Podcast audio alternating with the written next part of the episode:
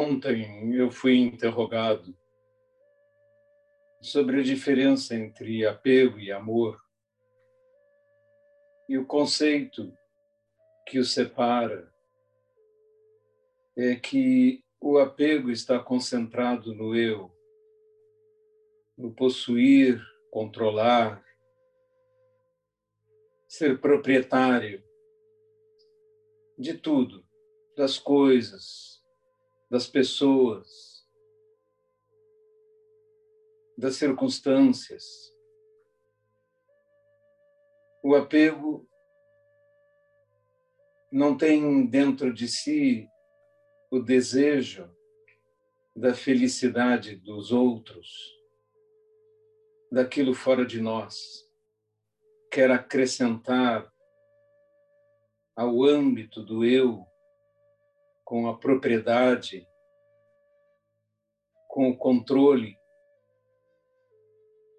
acrescentar todas as coisas, todos os seres. O apego é possuidor. O amor não.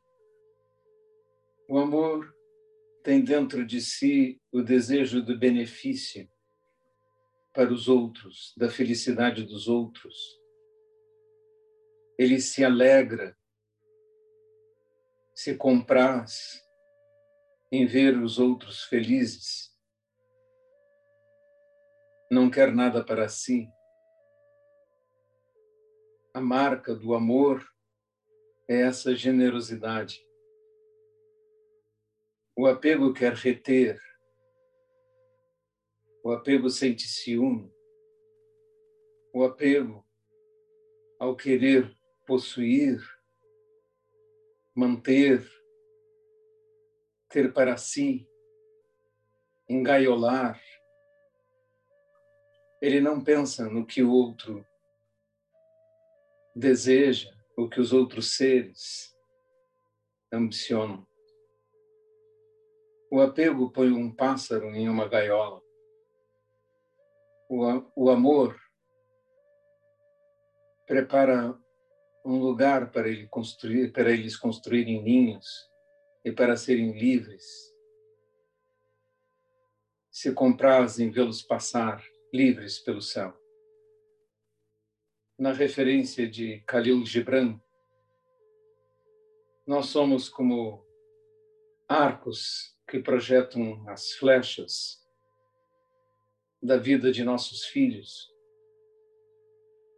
Não queremos guardar estas flechas no aljavo.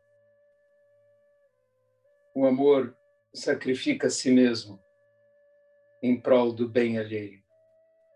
Compreendendo a raiz profunda do apego, que é o eu, compreendamos que à medida que nos desfazemos do apego à nossa fantasia de um eu, podemos ser generosos e livres.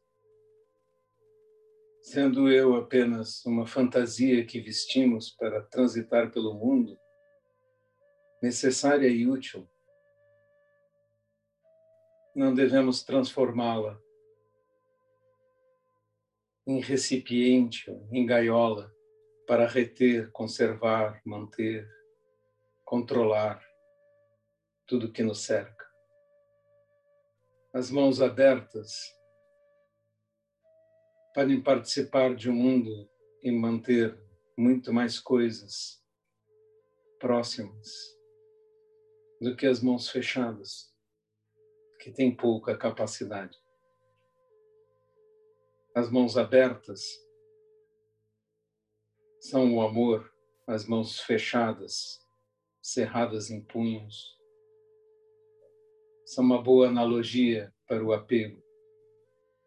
Conseguem manter muito pouco e, além disso, são a verdadeira imagem da agressão.